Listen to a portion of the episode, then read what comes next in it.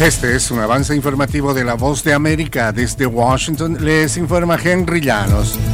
Una reunión que se realizará esta semana en la Casa Blanca plantea el inicio de una discusión de alto nivel sobre la elevación del techo de la deuda federal. Nos informa Yoconda Tapia. El presidente Joe Biden y el presidente de la Cámara de Representantes Kevin McCarthy se reunirán en la Casa Blanca el miércoles para conversar sobre el techo de la deuda federal y la perspectiva de un proceso de impago, mientras los republicanos continúan insistiendo en la necesidad de ponderar los gastos del gobierno. Los republicanos en la Cámara de Representantes insisten en que se entablen discusiones para reducir los gastos y no elevar el límite de la deuda. Yoconda Tapia, Post de América, Washington.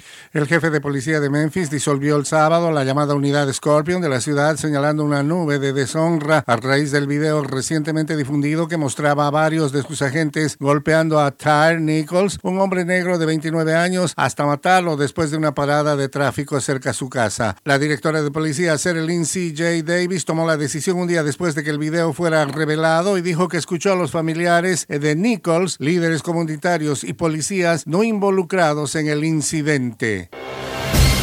Les saluda Gonzalo Abarca y quiero invitarles a que escuchen de lunes a viernes Foro Interamericano, las noticias. Lo que sí podemos saber ahora es que la policía está en el análisis, incluyendo eliminar esto es muy importante, el debate, el Partido Republicano tenía dos candidatos, todo en un solo lugar boanoticias.com.